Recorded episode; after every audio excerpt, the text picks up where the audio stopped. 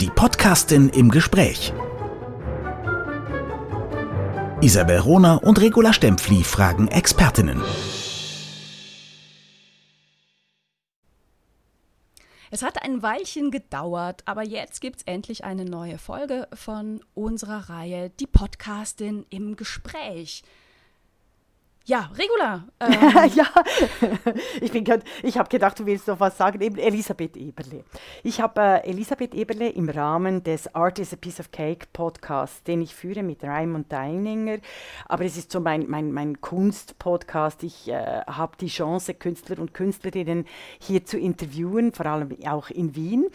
Und ich habe Elisabeth Eberle, die ist aber Künstlerin in äh, Zürich, interviewt, weil ich sie wahnsinnig spannend finde, auch auf äh, Instagram. Sie ist die Künstlerin der Grenzüberschreitung und Grenzbeschreitung. Sie ist die grandiose Poetin mit naturwissenschaftlichem Hintergrund. Sie geht an die Welt und stellt die entscheidenden Fragen nach Kultur und Natur. Wo ist die Natur? Wie lässt sie sich auflösen, verändern, überführen, verführen? Ich mag natürlich Elisabeth Eberle, weil sie ist eine, eine Naturwissenschaftlerin Wissenschaftlerin, eine gelehrte Naturwissenschaftlerin. Und das zeigt sich auch eben in ihrer äh, Konzeptionskunst. Also Diese grandios. Zusammensetzung ist super spannend. Ja. Und ich, ich darf es schon verraten, ich durfte das Gespräch schon hören und ich war so gefesselt von eurer Diskussion, von eurem, von eurem Gespräch. Es, äh, da, von daher war es sowas von klar, dass wir das unbedingt auch in unserer Reihe für die Podcastin, äh, in unserer Reihe aufnehmen. Und äh, ja, ich, ich, ich ziehe mich mich zurück, ich überlasse euch die Bühne. Ganz, ganz viel Spaß allen, die jetzt zuhören. Regula Stempfli, die große Politphilosophin La Stempfli, im Gespräch mit der grandiosen Entdeckung für mich persönlich der Künstlerin Elisabeth Eberle. Viel Vergnügen. Sehr verehrte Damen und Herren, hier ist Regula Stempfli für Art is a Piece of Cake ich habe die wahnsinnig große Freude, die Künstlerin, die Grenzüberschreiterin, die Grenzbeschreiterin, die große Elisabeth Eberle in äh, Zürich zu begrüßen. Hallo, Elisabeth Eberle. Hallo, Regula Stempfli. Freut mich sehr. Ich freue mich wahnsinnig, äh, auch anlässlich Ihrer aktuellen Ausstellung im Helmhaus in Zürich mit ihr zu reden. Aber einfach ganz grundsätzlich gehört Elisabeth Eberle zu einer der wichtigsten zeitgenössischen Künstlerinnen. Sie ist eine grandiose Poetin mit naturwissenschaftlichem Hintergrund. Sie geht an die Welt und sie stellt die entscheidenden Fragen, nach Kultur und Natur. Vor allem letztere, wo ist Natur? Wie lässt sie sich auflösen, verändern, überführen, transformieren, verführen, zeigen, erfahren? Und ich habe eine Ausstellung äh, herausgenommen, nur zur Einleitung für Sie, auch vor allem in Österreich, die vielleicht das Werk von Elisabeth Eberle noch nicht so kennen. Sie hatte 2018 eine Ausstellung unter dem Heading 100 Ways of Thinking. Und ich finde, das fasst das Werk von Elisabeth Eberle wahnsinnig gut zusammen, weil es eben immer auch ein 100 Ways of Different Thinking ist. Es geht um das Brückenbauen, also es ging in der Ausstellung auch um das Brückenbauen zwischen Forschung und Kunst. Also das Thema der Art Installationen dieser unglaublich begabten und intelligenten Frau. Für diese Ausstellung, das möchte ich Ihnen noch äh, sagen, weil ich habe ich hab mich lange jetzt mit den Bildern beschäftigt, interpretierte die Kunstdenkzeigerin, so wie ich sie nenne, zwei Augen, die in der Neuroophthalmologie aufgenommen wurden, aufgesetzt in Bildschirmen, umwerfend ziemlich berührend und materiell und natürlich zugleich. Sie sehen, sehr verehrte Damen und Herren, ich bin ein großer Fan im Sinne von, von wahnsinnig auch angeregt durch äh, das Schaffen von Elisabeth Eberle. So, jetzt hoffe ich, dass du nicht ganz rot und es dir schon peinlich ist, mit mir zu reden. Ich freue mich jetzt, dass wir uns inhaltlich auseinandersetzen. Jetzt habe ich dich schon eingeführt im Publikum.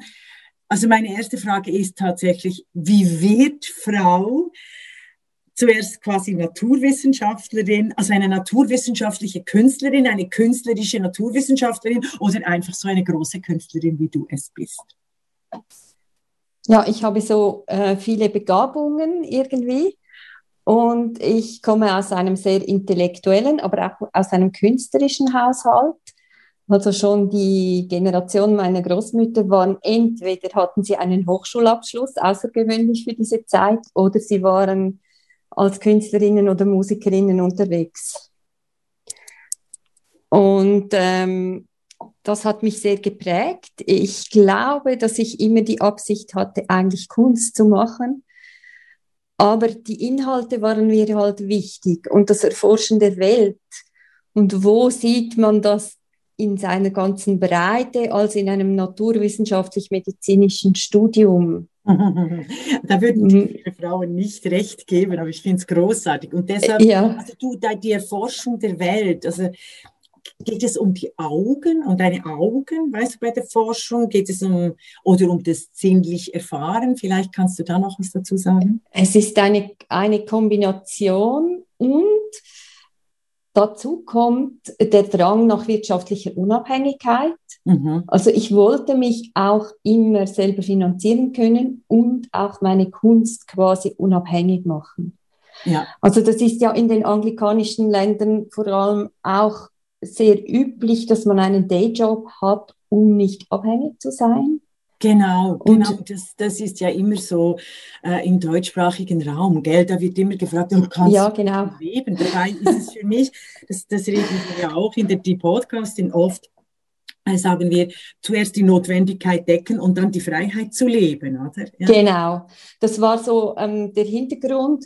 Und ich hätte mich, glaube ich, nicht wohl gefühlt, mich im eigenen Saft der Kunst zu drehen, ohne, mhm. wie sagt man so schön, etwas von der Welt gesehen zu haben oder andere Aspekte gesehen zu haben. Ähm, das hätte mir nicht genügt. Und da ich aus einem sehr kulturellen Hintergrund komme und sehr viel auch an Kunstbildung so quasi durch die Haut schon aufgenommen hatte, interessierte mich jetzt der äh, medizinisch-naturwissenschaftliche Anteil ähm, als, als harte Schule eigentlich fast mehr. Und dann auch in, im Beruf die, die einzelnen, also quasi gesellschaftlichen ähm, Tiefen ähm, zu erfahren, ähm, die menschlichen Abgründe zu sehen, die, die ganzen Problemstellungen des Daseins, also es tönt jetzt etwas überheblich, aber so nein, nein, nein, auch zu erfahren, ja. ähm, und hautnah mitzuerleben, weil irgendwie mit 18 hinzustehen und zu sagen, ich mache jetzt Kunst. Ich hätte mich, glaube ich, auch selber nicht ernst genommen und vor allem, ich wollte auch meinem Umfeld beweisen, dass ich etwas auf dem Kasten habe und also mhm. Hat, Wobei war vielleicht ist, auch noch eine Motivation. Ja. Wobei das ist natürlich typisch weiblich. Oder? Also genau. Als, als Mann genau. in, einem, äh, in einem wohlbürgerlichen, bourgeoisen, auch sehr äh, reichen äh, Haus aufgewachsen, der stellt sich nie die Frage, ob er mit 18 ein Künstler sein darf oder nicht, sondern der ist es einfach und wird von der Welt auch so wahrgenommen. Eine Frau, die so ein Hammerwerk wie, wie du hin, hinterlässt schon und du auch immer machst, die muss sich immer irgendwie irgendwie erklären. Sie muss immer äh, ja. Also das ist doch und diesen, das faszinierend, oder? Und diesen Lernschritt musste ich auch tun. Mhm. Ich meine, man hat mir gesagt, was machst du, Seitenmalen oder Makramee? Und genau Wie über diese... Den Satz muss ich, ich nicht, also muss man mit dem Mikrofon, den Satz habe ich A, nicht verstanden, B, weil er mich wahrscheinlich so empört. Was wurde dir gesagt? Ja, also da wurde mir sogar öffentlich zugerufen, was machst du, Makramee oder Seitenmalen? Also man nahm mich überhaupt nicht ernst. Ähm, Wann war das? In, in den 80er Jahren, 90er Jahren? Ja, ja. 70er, ja. 80er Jahren. Ähm, ja, aber du bist ja noch nicht so Aber alt. ich hatte sämtliche Freiheiten, das muss ich auch sagen. Ähm, ich hatte sämtliche Freiheiten der Entscheidung und ich habe die alle selber gefällt. Also natürlich ist man beeinflusst von seinem Hintergrund und von solchen Bemerkungen und so, aber ich fühlte mich eigentlich nie eingeschränkt in meinem Weg. Mhm. Ähm, ich glaube, das kam erst später. Ah, das kommen wir noch drauf. Also nur für die, die Hörer und Hörerinnen, du hast Pharmazie an der ETH studiert, also wirklich ja. Hardcore. Und dann ja, habe ich mich schon gefragt, weshalb wolltest du nicht dann Millionen in der Pharmabranche machen und mit deinen innovativen Methodiken auch und Transformationen in der Forschung einbringen und hast dich dann der, der sogenannten brotlosen Künste zugewandt? Ja, ich glaube, ähm, ich hätte Freude gehabt an einer ähm, wissenschaftlichen Karriere mhm. wäre mir eigentlich auch, also Laborarbeit lag mir immer sehr, ja. aber ich sah auch die Grenzen und die Beengtheiten, abgesehen davon, dass ich immer mir also irgendwie zu stolz war, dem Professor den Kaffee zu servieren, äh, was damals noch durchaus üblich mhm. war. Ähm, also wir reden hat, in den 1980er Jahren und du bist in den 60er genau. Jahren geboren, sonst klingt genau. schon wie im 19. Jahrhundert. Wir müssen vielleicht für unser ausländisches Publikum auch sagen, wir reden hier von be äh, ziemlich äh, beengten schweizerischen Verhältnissen. Du bist ja. in den 60er Jahren in Vancouver geboren und dann eben als Baby schon wieder in die engen, begrenzten Ver Verhältnisse der Schweiz zurück, wobei die Schweiz ja beides hat. Also sehr viel Enge, ja. aber auch viel geistige Freiheit. Das äh, verbindet. Also beides habe ich ja, erlebt. Genau. Genau. Aber an der ETH habe ich es eher beengt empfunden. Ja. Also ich hätte da jahrelang Bodenarbeit machen müssen, um irgendwo irgendwie dann mittelmäßig ähm, auf der Pritsche im Labor zu übernachten. Und das lag mir nicht. dann mhm. wollte ich mich lieber ähm, Teilzeit selber finanzieren und äh, hatte das Glück, in Kunstateliers zu arbeiten. Genau, du hast als junge oh. Frau in einem Atelier für künstlerischen Handdruck gearbeitet. Ja, genau. Tiefdruck, Hochdruck, Lithografie. Genau, all diese Techniken habe ich gelernt, die, die lagen mir sehr. Ja, was macht das mit dem Denken und der Kunst? Wie bitte? Was macht es mit deinem Denken und der Kunst, so handfertig zu sein? Ja, ich brauche beides. Ich brauche das Sinnliche, das Haptische, das Technische, aber darin auch das Denken, also beides. Und ich denke, ich kann als Künstlerin nur gewisse Grenzen überschreiten, indem ich auch technische Möglichkeiten wie an den Rand exerziere oder an den Rand bringe. Mhm. Also ich bin auch, auch in meinen digitalen Geschichten, ich bin Anwenderin, aber ich bringe die Maschinen an den Rand. Ich versuche immer etwas damit zu tun, das noch nicht getan wurde oder das ins Extreme geht. Das mag vielleicht dann in der Wirkung nicht unbedingt extrem sein, aber das einen Schritt weiter geht als das Voraussehbare sozusagen. Kannst du mir Beispiele geben deiner großen? Ja, ich habe mit Plottern ähm, experimentiert. Plotter sind ähm, Maschinen, die Stifte führen und an den Computer angeschlossen werden können. Früher hat man damit Architekturpläne gezeichnet. Es gab schon in den 70er Jahren die Eva Molnar zum Beispiel, die hat Algorithmen ausgezeichnet, also mathematische Funktionen. Sie hat damit eine künstlerische Laufbahn gemacht. Und ich habe gemerkt, dass es solche Maschinen immer noch gibt und habe ähm, damit meine botanischen Objekte und auch meine künstlichen Objekte ausgezeichnet und habe die so extrem verdichtet, dass ein Blatt Papier zum Teil eine Woche lang in diesem Apparat hin und her fuhr und die ganzen klimatischen Bedingungen, also zum Beispiel, oder die, auch das Wetter mitspielten. Das Papier hat sich gedehnt, die Stifte äh, liefen aus, ähm, die Tanks mit, dem, mit der Tinte kamen nicht mehr nach und so, bis das Papier wirklich durchgewalkt war. Also ich habe den Apparat der eigentlich eine präzise Maschine ist, an den Rand der Kapazität geführt, sozusagen. Und am Schluss ließ sich nicht mehr unterscheiden, ist das von Hand gemacht oder hat das eine Maschine gemacht. Mhm.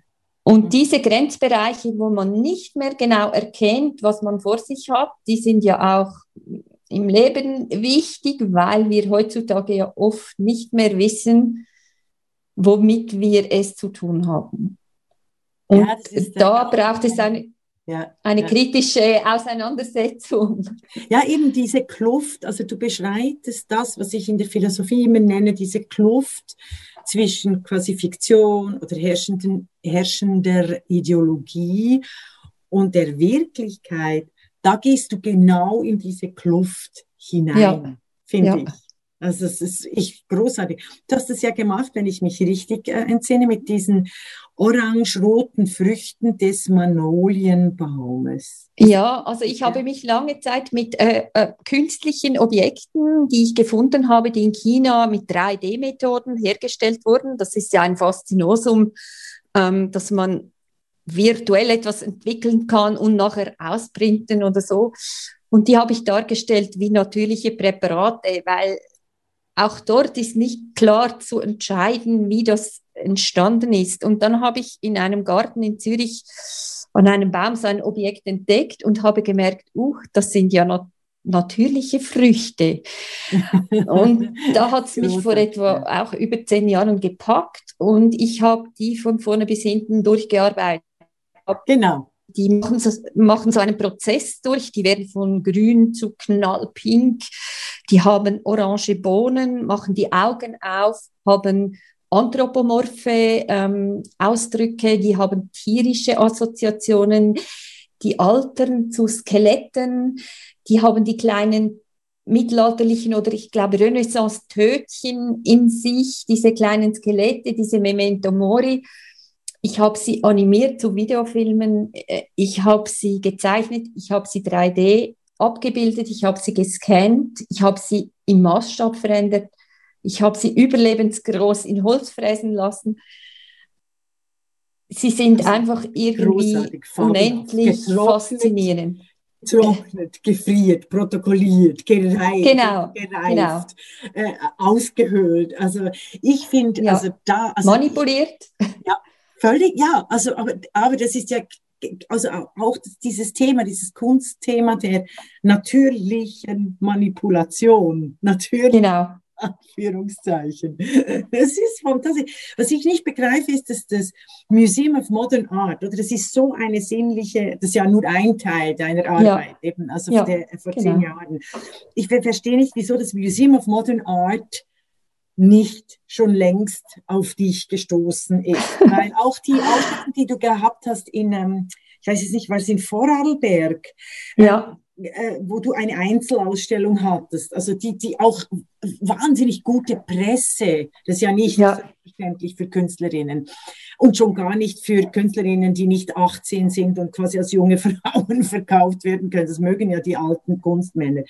Ähm, äh, deshalb, ich verstehe das nicht, wieso eben quasi die internationale Szene gerade auf diese Schweizerin, weil es ist sehr, es hat, es hat sehr was Schweizerisch, weißt du, Giacometti, der großen Künstlerinnen, Meret Oppenheim, das, was du mit, mit diesen, äh, mit diesen Magnolienfrüchten gemacht hast, weil du einfach das Handwerk auch so, so beherrschst. Also das meine ich mit Schweizerisch, oder das ist eben, Hast du eine Erklärung oder ist das eine blöde Frage?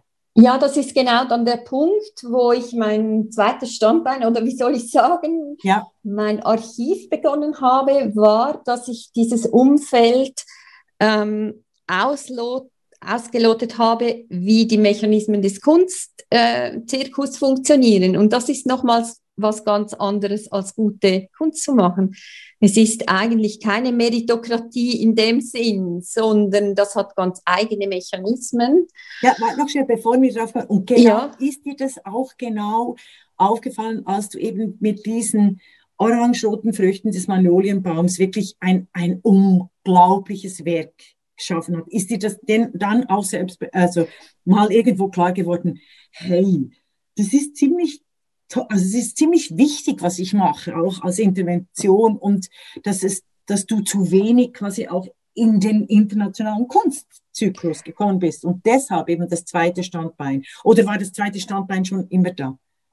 Nein, es ist schon so, dass es schwierig ist, äh, Aufmerksamkeit zu, zu erreichen mit Kunst, dass man Öffentlichkeit ähm, erhält. Also Ausstellungsmöglichkeiten, vor allem wenn man wie ich sich ohne Labels auf den Weg macht, was doppelt schwer ist. Genau. Also und dann muss man natürlich ja. sich die Labels erarbeiten und zwar sehr hart über Wettbewerbe, über ähm, Stipendien, über ähm, Ausschreibungen und das habe ich Step by Step gemacht. Aber so ein Werk, wie ich es habe, ist relativ schwer auch zu vermitteln, weil es ist ja keine figürliche Kunst in dem Sinn. Sie ist auch ähm, bis zu einem gewissen Grad ziemlich theoretisch. Sie ist zwar haptisch, sie ist ästhetisch, aber auch das war schwierig, weil es nicht zuordnenbar ist. Auf den aber ersten Blick ja. sieht man auch nicht, worum es geht. Man muss das Ganze anschauen. Also und das zu vermitteln, fiel ja. mir immer relativ schwer. Das fand ich mhm. schwierig, gerade in Wettbewerben oder bei ähm, Stipendienwettbewerben und so. Und dann hieß es natürlich lange Zeit, äh, wo ich gearbeitet habe, hieß es, wenn du nicht mit 20 entdeckt worden bist, kannst du es sowieso vergessen. Also das heißt, dass das anders ist bei Frauen. Dieser also Jugendlichkeits, ja, ja. ja, dieser Jugendlichkeitswahn in der Kunstszene, der ist erst seit ganz kurzer Zeit ähm, irgendwie in Frage gestellt. Ja, ja, aber wirklich ähm, ganz kurz, also quasi so seit MeToo oder irgendwie. Ja, also genau, seit, zwei, drei Jahren. Seit 20 Jahren. Wobei das ja, genau. natürlich, also Meret Oppenheim hat das ja auch schon, äh, schon in den 70er Jahren im Interview mit Christina von Braun äh, formuliert und sie hat ja eine riesen Krise gehabt, oder? Meret Oppenheim ja. wurde ja als ganz junge Frau entdeckt und hat dann, glaube ich, 20 Jahre nichts also hat sich völlig zurückgezogen, oder? Also ähm, da, da zu sehen. Ich möchte aber noch etwas sagen zu, zu deiner Haptik. Also ich finde, die Skulpturen sind fantastisch, erotisch, abschreckend, faszinierend. Ja. Sie müssen berührt werden, obwohl die Ausstellung hieß Noli me tangere, also berühr mich äh, nicht, oder? Ja, das, und, das äh, war natürlich ein Spiel. Ich habe realisiert, dass die Leute ähm, meine Objekte anfassen. Mhm, und mhm. ich habe sie, ähm, damit sie noch ähm, muskulöser oder erotischer wirken, habe ich sie mit Graphit eingerieben, weil dieser Glanz, mhm. das sieht man ja auch bei den Bodybuildern, die sehen ja. noch äh, dreidimensionaler aus, wenn sie sich einölen. Und die Leute haben das umarmt. Also jemand wurde ganz schwarz zum Beispiel, der, eine Kunstkritikerin wollte mich sogar verklagen, weil sie ihr schönes Kleid ähm, oh, verschmutzt hat. Als, als und ich habe damit ja. gespielt. Ähm, ja. Ich habe zum Beispiel einen Wettbewerb von Pro Helvetia gewonnen und in den Repräsentationsräumen der amerikanischen Botschaft in Bern konnte ich die ausstellen. Und die hatten weiße Seidentapeten und weiße Sofas. Und das war sozusagen der Lackmustest für die Staatsgäste, ob sich die an ein Gebot halten oder nicht. Mhm. Und die hatten also Panik. Die hatten wirklich, ähm, mhm. we need hand wipes, sagte die Botschafterin. Ja. Ähm, sie hatten Angst, ähm, dass jemand sich nicht ans Gebot hält. Und es gab dann so ein Spiel. Wann getrauen mhm. sich die Leute, was zu berühren in einer Ausstellung? Oder wenn sie es dürfen, dann fühlen sie sich abgestoßen. Ja. Und diese Objekte haben sowas von Anziehung und Abstoßung. Viele Leute sind auf ihre eigenen Fantasien zurückgeworfen. Es ist so wie ein pflanzlicher Rorschach-Test.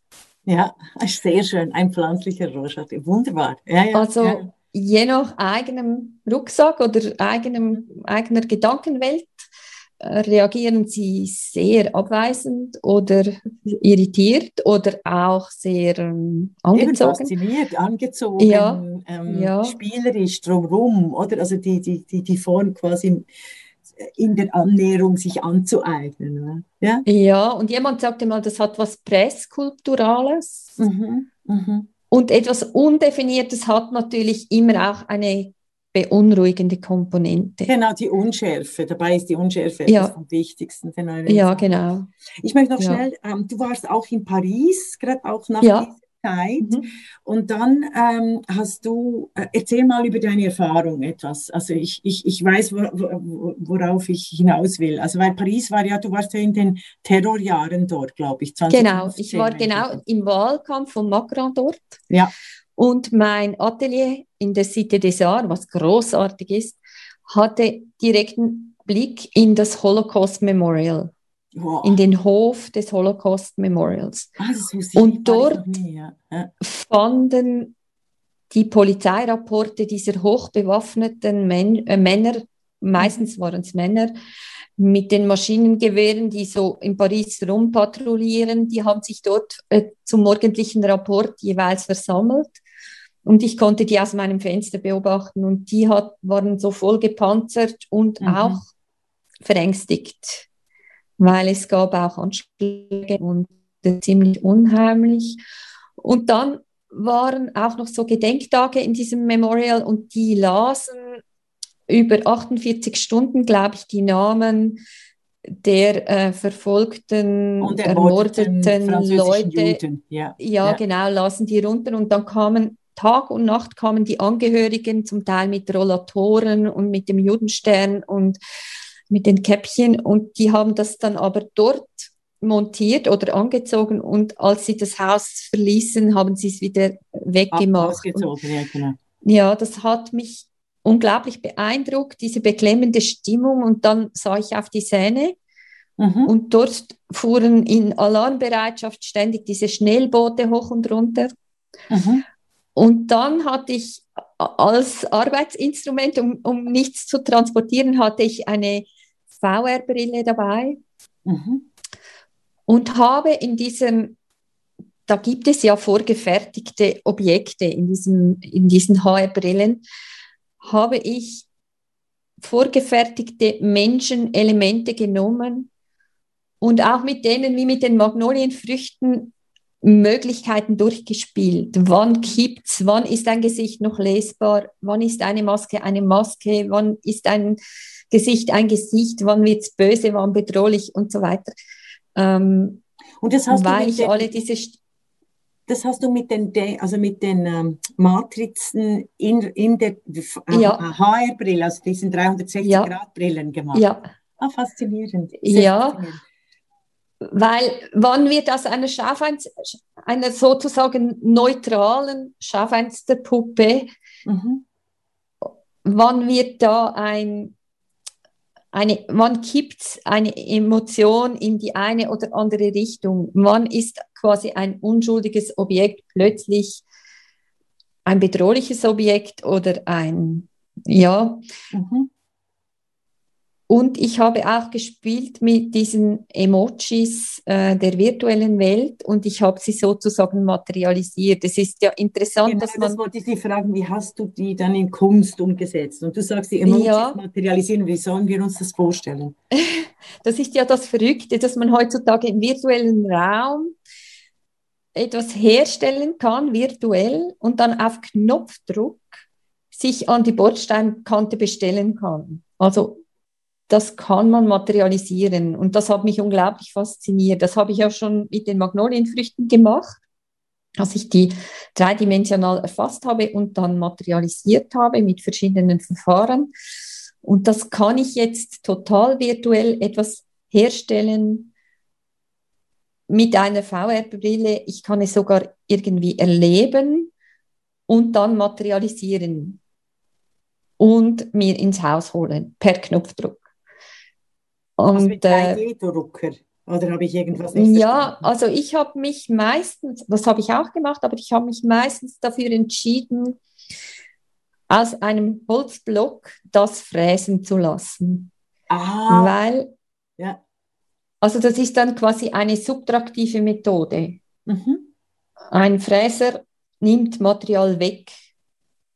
Es ist Ah, wenig, Bei, bei Michelangelo, also den Ja. mal gesagt haben soll eben, also die, die, der, Block Marmor, da ist der David schon drin beispielsweise. Also Genau. quasi du, du, Genau. du hörst, aha, und du machst das mit dem, mit der, mit der digitalen, also wie würden wir das dann nennen? Ja, also man hat sozusagen, mit- man, eine man, digitale Michelangelo, ich will dich zwar nicht, wir nehmen eine Artemisia Gentileschi, damit wir eine Frau haben. Ähm, ja, ah, spannend. das sind eigentlich auch, das wird sehr viel auch gemacht in der Kunst. Mhm. Das Interessante ist, dass man einfach Höhenkurven sozusagen digitalisiert, also erfasst und, Mhm. und diese Fräser fahren dann den Höhenkurven entlang. Mhm. Das sind dieselben Kurven, die man dann quasi in eine Fläche platt drücken kann und dann habe ich, bin ich wieder bei meinem Zeichnungsplotter. Mhm. Also es sind dann die Linien, die einen Körper ausmachen. Mhm. Und ich finde es eben interessant, an einem Ort sozusagen etwas zu generieren und an irgendeinem anderen Punkt auf der Welt oder auf dem Mars es zu materialisieren. Ja, ja, das, das, das wirklich ist faszinierend, ja. wie das- eine neue, eine neue Dimension. Mhm. Aber meine, das sind ich- wir beide dort ganz weit vorne oder eben auch mit Shoshana Zuboff oder Amy Wade, weißt du, den digitalen Denkerinnen. Die Männer haben das irgendwie so noch nicht auf dem Punkt gebracht, dass du tatsächlich mittels äh, Technik Welten entwerfen kannst. Und zwar nicht nur Kopfwelten, sondern reale Welten. Ja, wobei ich bin ähm, in diesen Dingen nicht an der, an der vordersten Front sozusagen, sondern ich bin immer ein paar Jahre hinten rein. Es gibt viele Leute, die sowas machen.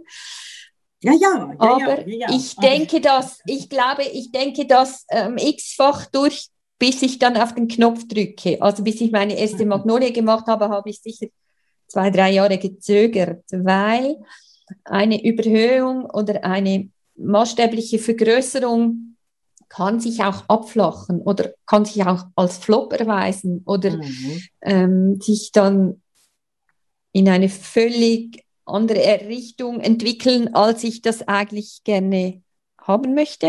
Mhm. Und deshalb muss ich das ziemlich durchdenken und durchexerzieren. Und ich habe auch einen kleinen Fräsapparat selber, weil ich das haptisch selber erfahren muss und ausprobieren muss, in welche Richtung soll es denn gehen. Also Eben, aber Ja. da ist ja auch eine große Innovation drin. Also es ist äh, das Gegenteil von Siegerkunst. Wenn du das Buch von ähm, ja, Wolfgang Ulrich kennst, das Ja. heißt Siegerkunst, das ist wirklich ganz äh, spannend. Wir haben im Art is a Piece of Cake auch darüber schon geredet. Das ist ja die Kunst, die quasi nur noch für die, die nur noch zur Repräsentation da ist.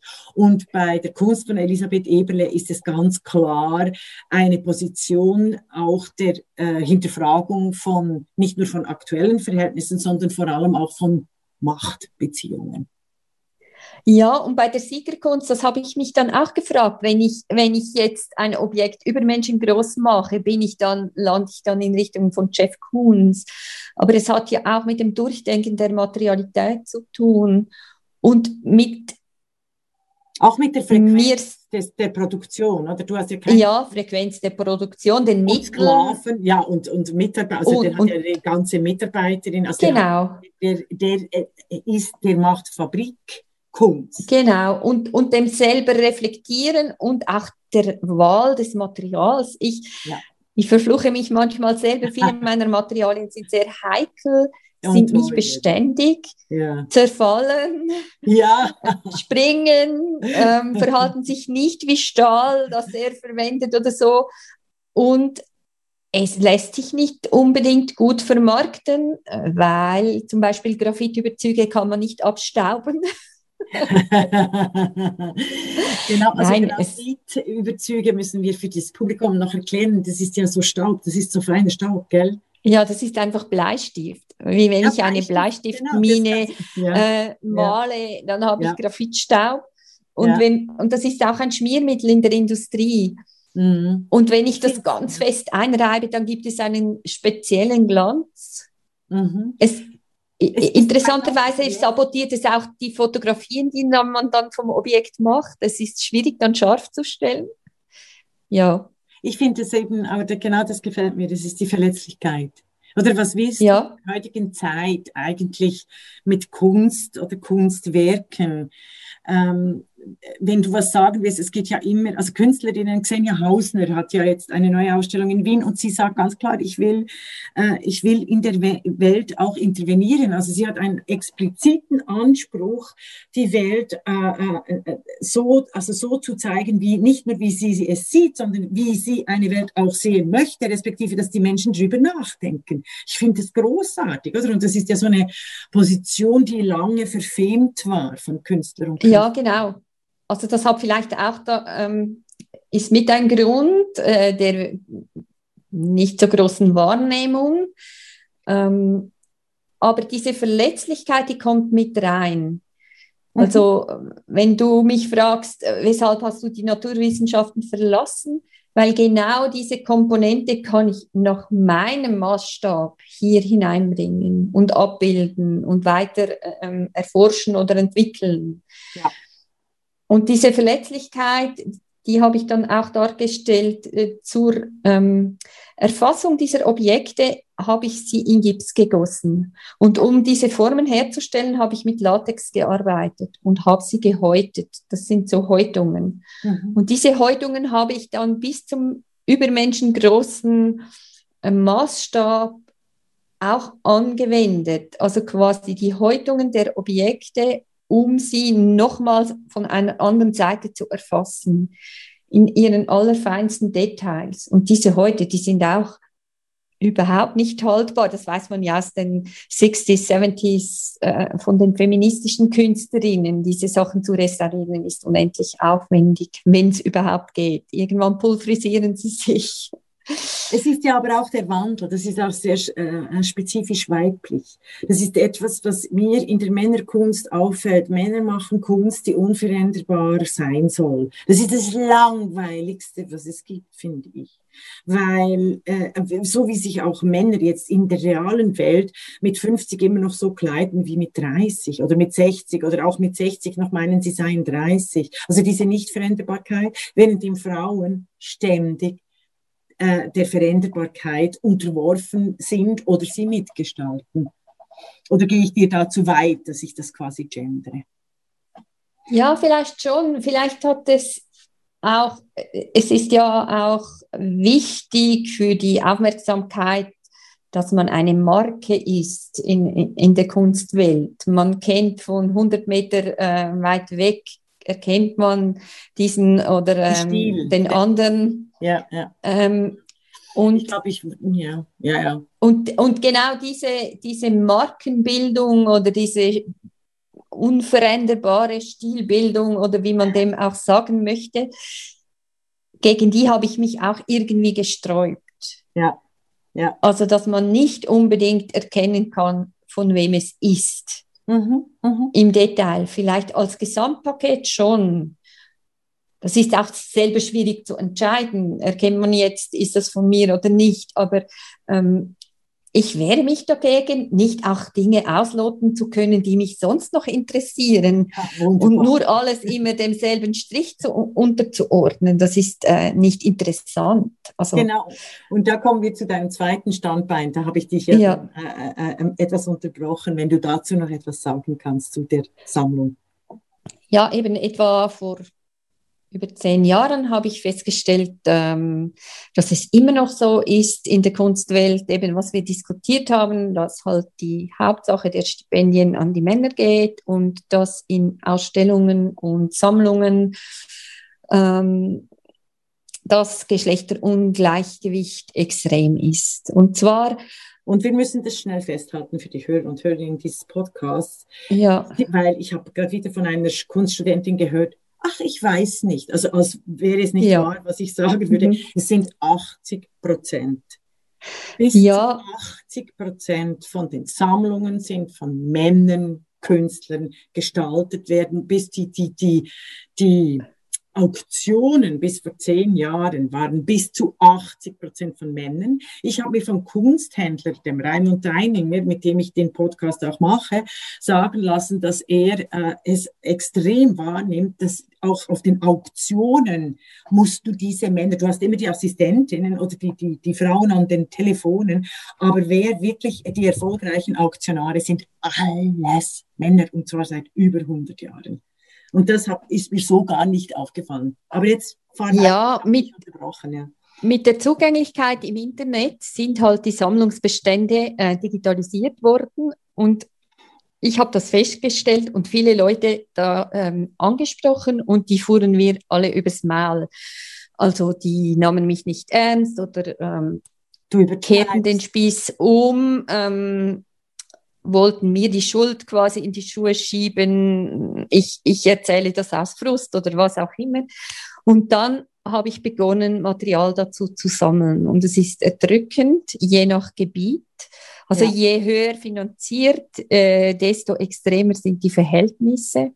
Mhm. Also ein kleines Beispiel, als die, die grafische Sammlung der ETH oder das Kunstmuseum Basel ihre Bestände aufs Internet setzten, habe ich mal zum Beispiel beim Kunstmuseum Basel nur die bis zur Moderne zurückgezählt und ich kam, glaube ich, auf über 96 Prozent Männernamen. Ja, also das war vor ein paar Jahren. Ja, ja, es ist nicht.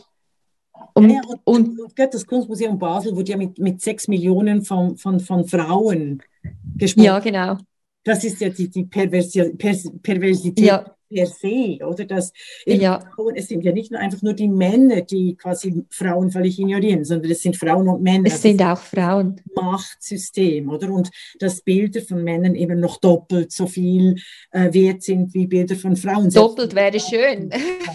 es ja. ist ein Vielfaches. Also ich glaube, beim Auktionsmarkt war vor mhm. ein, zwei Jahren eine Erhebung, das machen die Frauen zwei Prozent des Geldes aus. Zwei Prozent. Genau. Und Elisabeth Eberle, die großartige Künstlerin, ist es nicht? Ich finde das immer wieder faszinierend, weil doch in der normalen Volksmeinung die Kunst so als fortschrittlich gilt.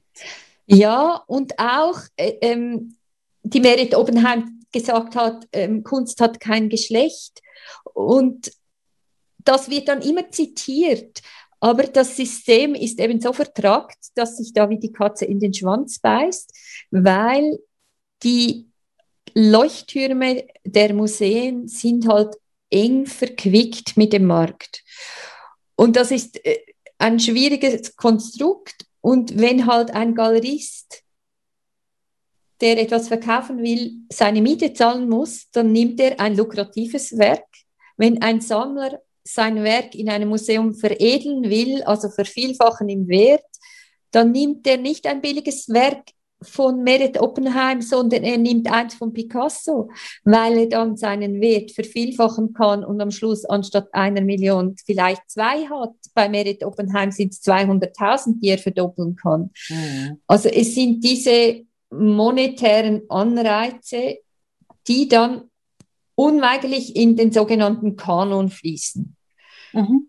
Was wiederum dann die Ankaufspolitik der Häuser oder der Sammler beeinflusst. Also ich meine, in vielen Museen sind die Privatsammler diejenigen, die den Ton angeben, gefolgt von ihren Anwälten, die auch sammeln, gefolgt von ihren Galeristen, die da ein Geschäft wittern. Und das heißt dann Public-Private Partnerships. Und der Staat zahlt Subventionen, ohne zu fragen, wofür. Mhm, genau, und da, sind wir uns ja schon längst einig, dass öffentlich-rechtliche Gelder müssen äh, genderneutral ausgegeben werden. Genau. Ich überhaupt nicht bewusst, dass sich hier einen, äh, ein wirkliche, ein kolossalen Diskriminierungsakt begeben mit öffentlich-rechtlichen Geldern. Genau, und dann heißt es immer, ja, das ist historisch bedingt. Wir haben die Pflicht, die Historie auch abzubilden. Das setzt sich dann so als Selbstläufer fort. Völlige, ja, und völlige, dabei ja. mhm. hat sich auch die Kunstgeschichte total revidiert. Man hat ja in, in Florenz und, und in, in Rom und überall die Keller durchsucht und die Zuschreibungen neu gemacht und hat viel mehr Künstlerinnen gefunden. Natürlich nicht immer noch in einer Minderheit, aber viel mehr, als man dachte. Und die werden erst in Ausstellungen gezeigt, in den letzten zwei, drei Jahren oder mhm. vielleicht vier, wenn es hochkommt. Und das waren Berühmtheiten wie die Michelle Lebrun, die die Marie Antoinette gemalt hat. Also das sind nicht kleine lokale Porträtmalerinnen gewesen. Genau. Und äh, über alle diese Entwicklungen habe ich begonnen, Material zu sammeln, um mir ein Argumentarium zuzulegen und habe dann auch Leute damit konfrontiert. Also als ein lustiges Beispiel ist, als ich das erste Mal Zahlen veröffentlichte über äh, Stipendien im Kanton Zürich, bekam ich am nächsten Tag ein Telefon von einer zuständigen Beamtin, die sagte mir, was regen Sie sich eigentlich auf? Es gibt ja auch nicht so viele Universitätsprofessorinnen. Also das heißt, damals, ich weiß nicht, wie der Prozentsatz war, 10 Prozent äh, Universitätsprofessorinnen an der Uni Zürich, ich soll mich doch zufrieden geben. Nein, das wollte ich eben nicht. Mhm. Und ich habe ein Riesenarchiv, das füllt einen ganzen Raum, mhm. äh, jetzt äh, im Helmhaus ausgestellt. Genau, jetzt möchten wir noch zu, das unbedingt erwähnen. Also im Zürcher Helmhaus ist eine ja. wie heißt die? Sie heißt Zirkuliere ja. und der Raum heißt Frauenzählen. Ja. Und der besteht eben aus diesem Archiv, aus Zeitungsausschnitten, aus Zählungen, aus offiziellen ähm, Sammlungslisten, die ich angestrichen habe und ausgezählt habe, und aus einer Erhebung äh, ähm, oder mehreren Erhebungen aus der Presse. Die habe ich allerdings kommentiert. Es gab dann auch eine Zeitungsdebatte in Zürich über dieses Thema. Mhm. Und es ist einfach unglaublich, mir ist aufgefallen, dass im Tagesanzeiger die Leserkommentare, bewusst Leserkommentare, ja, ja. Durchwegs sehr negativ waren. Mhm. Und das im Jahr 2019. Ich war erschüttert, dass Frau sein immer noch so eine Provokation ist. Mhm. Und ich habe diese Leserkommentare genommen und von einer Roboterstimme lesen lassen. Großartig, ich liebe diese äh, Installation. Das ist die Kai spricht, gell? Ja, Kai ja, spricht das heißt das. Unbedingt ver, äh, verlinken. Also ja. Fantastisch, also fantastisch. Und ich habe die einfach ohne Abstände aneinandergereiht, genau so, wie sie eingetroffen sind und genau so, wie sie formuliert waren. Und das ist wie ein absurdes dadaistisches Gedicht. Mhm. Mhm. Also da vergleicht einer ähm, den Anspruch von Frauen, ähm, auch Kunst zu machen, quasi mit Schimpansen.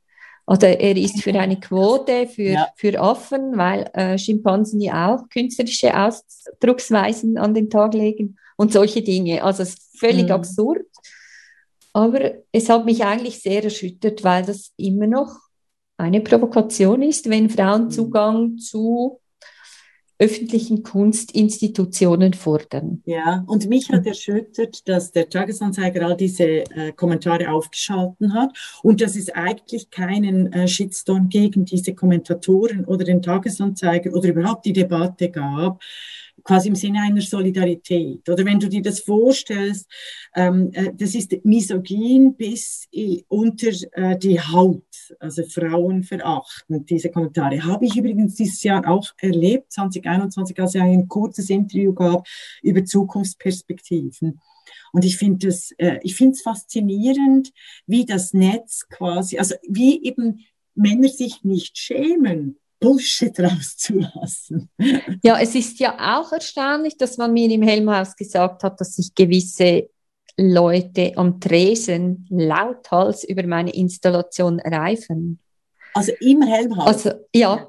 Und ja, da ja. würde man ja Wobei erwarten, das dass das ein, ja. ein kunstaffines Publikum ist, das einigermaßen differenziertes anschauen kann. Mhm. Oder auch in Führungen hat mir jemand gesagt, sei jemand ganz empört gewesen. Ja. Ähm, ja, es ist ein Skandal und wenn auf Ungerechtigkeit hingewiesen wird, das finde ich schon. Genau, genau. Ja. Und ähm, in dieser äh, Installation gibt es noch ein weiteres Element. Ich habe nämlich 2019, Ende 2019 in, in Bregenz im Museum, im Kunsthaus, das ist schön. Ähm, das ist toll, ja. Ja. Ein Foto einer äh, Vorarlberger Künstlerin, einer unbekannten Künstlerin von Annemarie Jele entdeckt, die schon wahrscheinlich in den 70er Jahren ein Selbstporträt gemacht hat, ein fotografisches mit einem Kunsthaus Zürich-Sack über dem Kopf. Das ist ein transparenter Plastiksack und man sieht vor der Nase oder vor dem Mund sieht man Kunsthaus. Und es gibt noch ein kleines ZÜ und ich kannte das aus meinen Zürcher, frühen Zürcher ja. Jahren. Also es ist ein Kunsthaus Zürich Sack. Und ich kam nach Hause von dieser Ausstellung und fand so einen aktuellen Sack, der ist ein bisschen ähm, milchiger als ja. damals mhm. und habe das Ganze nachgestellt. Mhm. Und daraus hat sich eine Serie mit ähm, Requisiten entwickelt, ähm, quasi mit Masken, ähm, mit Gesichts, wie soll man das sagen, ja, mit Requisiten, die ich vors Gesicht hielt. Und das hat genau, sich dann nach und bis äh, zum, zum, zum äh, Maulkorb. Maulkorb, ja, also großartig, großartig. Und ja. das hat sich dann mit, ähm, mit der Pandemie überlagert. Ja. Ich hatte wie eine, in ja. meiner pharmazeutischen ähm, Vergangenheit ähm, ahnte ich, mit meiner pharmazeutischen Vergangenheit ahnte ich sozusagen, dass es darauf hinauslaufen wird, dass wir Masken tra tragen werden. Ja.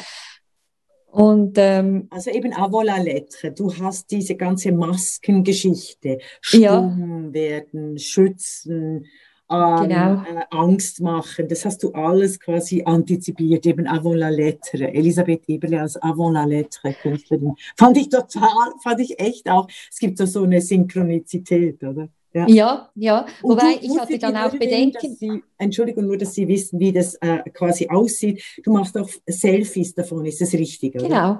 Ja. Das ist einfach mit dem Mobiltelefon gemacht. Die mhm. sind ja heutzutage wahnsinnig gut. Ja. Und ich habe mich da selber inszeniert und über ähm, einen längeren Zeitraum, fast ein Jahr lang.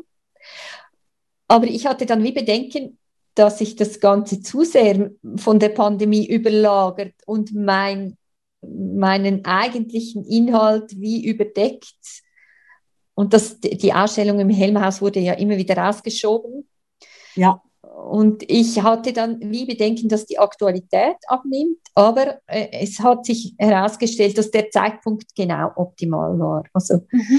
Ähm, mhm. ich glaube, so Menschen sind wieder viel klüger als die Medien und die Kunsthäuser sie manchmal machen, oder müssen wir schon. Ja, genau. Ja. Mhm. Ja, und es, es hat sich, äh, es ist in dieser Umbruchphase ist es immer noch sehr interessant. Also die Leute stehen in Trauben da und studieren das alles im Detail. Ich bin sehr überrascht, weil es gibt viel zu lesen. Ja. Äh, aber, aber es ähm, ist es ein großer Erfolg, haben wir auch in der Presse gesehen. Kann äh, Frau das kaufen? Weißt du, hast du irgendeine Form mit der Ausstellung im Helmhaus, wo, äh, also kann, kann Frau irgendwie was kaufen von deiner Kunst? Oder ist das? Also die Selfies, das sind, äh, das ist. Ich frage, ich frage natürlich nur wegen, weil ich das kenne von der Albertina, oder? Also die Albertina, das Museum in Wien, macht es sehr geschickt und sehr gut, auch für die Künstlerinnen, indem sie jedes Mal einen eigenen Katalog, jedes Mal quasi Goodies, oder, also das ist natürlich sehr amerikanisch, aber ich mag das halt. Also ich war äh, lange genug in den USA und ich, ich vermisse mein New York äh, wahnsinnig. Äh, deshalb frage ich. Also ich habe ein Angebot, äh, das ganze Archiv, also von einer Institution, die sich interessieren für das Archiv. Ich kann jetzt noch nichts sagen, es ist auch noch nicht äh, gesprochen. Ja. Mhm. Und die Selfies, äh, die sind eine kleine Auflage, natürlich, die kann man erwerben. Und äh, diese Toninstallation habe ich auch eine Auflage definiert. Ähm, also, okay, aber, also weg, ja. Man kann Aber es ist wirklich auch kaufen. Als eine, als eine dokumentarische ähm, Installation eigentlich gedacht und ich bin schon sehr glücklich, eine so große Bühne zu haben. Ja. So zentral und ähm, auch glaub, all diese Diskussionen zu führen. Die ja. sind, das ist sehr interessant. Ja, aber Elisabeth Eberle, ich, denk, ich denke, das ist, äh, hat mit, ist deiner äh, Generation geschuldet, deiner Herkunft als Schweizerin geschuldet, deiner Herkunft äh, auch als Naturwissenschaftlerin geschuldet. Also, dass du da immer noch sehr bescheiden unterwegs bist, also einfach so ähm, quasi oder Matter of Fact oder also so äh, und und eben genau das, das, das sich nicht inszenieren, was so typisch ist für Frauen, ähm, das dann den Männern ermöglicht, selbst zeitgenössisch bekannte Frauen, einfach kaum sind sie gestorben zu vergessen und ad acta zu legen. Ja, das passiert wahrscheinlich viel, wobei ich muss jetzt sagen, mit meinem Werk, ich bin gar nicht unglücklich, viele Dinge beieinander zu haben. Wenn ich dann so eine Anfrage bekomme, wie da in, in Feldkirch, in dieser Johanniterkirche, in diesem grandiosen ja. Raum, dann kann ich einfach den Lastwagen packen sozusagen und eine ganze Ausstellung auf die Beine stellen in ja. no time. Ja. Ähm, es ist übrigens eine also ein säkularisierter als Kunstraum geführter Raum. Ja, ja. Ich hatte ja anfangs ziemliche Bedenken auch wegen dem Altar, der noch, noch drin steht. Ähm, ja, also ich, ich schwimme sozusagen in meinem Arbeitsmaterial. Und Schön. deshalb ja. ähm, verweigere ich mich auch vielleicht bis zu einem gewissen Grad einer totalen Kommerzialisierung, weil mich das in der Arbeit auch irgendwie behindern würde. Definitiv, also, definitiv. Ja, das ist, das also es, es hat so wie zwei Seiten. Genau. Ja, das ähm, drückst du auch schön aus, ja. Und was ich auch, diese, diese Arbeiten, die ich mache, die muss ich lange anschauen, an denen arbeite ich weiter. Das ist so wie ein, ein Gesamtkosmos, an dem ich irgendwo immer weiter stricke. Also ähm, diese Zusammenhänge wieder zu sehen, Rückgriffe zu machen, äh, wieder etwas Neues zu entwickeln, kann ich nur, wenn ich die Sachen auch haptisch noch wieder ähm, erfahren kann. Ja. Also nicht, dass ich jetzt gar nie was verkauft, so ist das überhaupt nein, nicht. Nein, aber, nein, nein, das meinte ich auch nicht. aber es ist so wie ein, eine Laborarbeit. Ja. Naja, und ich habe tatsächlich auf die Kommerzialisierung angesprochen und dass es mir äh, oft vorkommt, dass in einigen deiner äh, Werke äh, wie Open Source. Also weißt du, ja. dass du eher äh, eben, du bist eine Künstlerin, äh, die braucht ähm, Ausstellungsräume, weißt also quasi eben Open ja. Access, Open Source. Und das finde ja. ich einfach wichtig, dass du das äh, ich finde es toll, dass du das selber anerkennst und dass es eben eine ganz andere Art von Kunst ist, als wir teilweise auch hier auf Art is a Piece of Cake besprochen haben, oder? Also mit diesem äh, Artcare, das so ein, ein, ein Kunsthändlerhaus äh, ist, oder? Also ja wo tatsächlich im Fokus steht, Werke, Werke, Werke zu verkaufen, oder? Und die Women's Art eben kauft Kunst von Frauen. Als, als, deshalb wollte ich das ähm, thematisieren. Es äh, hat ja auch etwas mit Entwicklungen zu tun. Ich arbeite eigentlich immer seriell. Mhm. Ich schaue Entwicklungen an. Ich schaue kleine Veränderungen, kleine Schritte an. Same, same, but different. Und, und um diese Entwicklungen auch zu sehen, muss man die Werke auch in großen Räumen nebeneinander sehen. Sonst ja. hat, hat man, sieht man die kleinen Differenzen nicht oder die, die Bewegung nicht, die drin ist in diesem mhm. Werk. Also mhm. es sind subtile äh, Veränderungen, es sind subtile Manipulationen, sie sind nicht so offensichtlich. Mhm. Ja. Nein, also wunderbar. Vielen, vielen Dank, Elisabeth Eberle. Ich freue mich schon, wenn, ich habe an dich gedacht, in Wien, da gibt es das Heeresmuseum, muss ich dir erzählen. Ja. Und dass du da die Rundtour, weil die kennen, das kennen die Österreicher und Österreicherinnen. Und das Beste am Heeresmuseum, äh, das ist auch an der Arsenalstraße. Weißt du, quasi das Arsenal, der, ja. da bin ich drauf gekommen, weil du eben in Paris, du hast eine Arbeit auch über, über Waffen und der Kopfform, oder? Also, ähm, und das Heeresmuseum hat die besten Plakate. Zum Beispiel ist ein Plakat, Kriege gehören ins Museum. Finde ich eine super. Wunderbar. Äh, ja, genau. Aber die Plakate sind immer besser als die Ausstellungen. Und deshalb habe ich eben an Elisabeth Eberle gedacht, ich muss, wir müssen unbedingt dem Heeresmuseum äh, vorschlagen, dass sie dich in diesen großen Räumen, es gibt dann auch so einen großen Repräsentationsraum, wo früher äh, die, die Orden verteilt wurden. Und da habe ich gedacht, da würde die Künstlerin Elisabeth Eberle perfekt hineinpassen mit den Sammlungen. Also gerade auch mit dem Helmhaus. Das Helmhaus läuft gut, gell? Also die, eben die Ausstellung.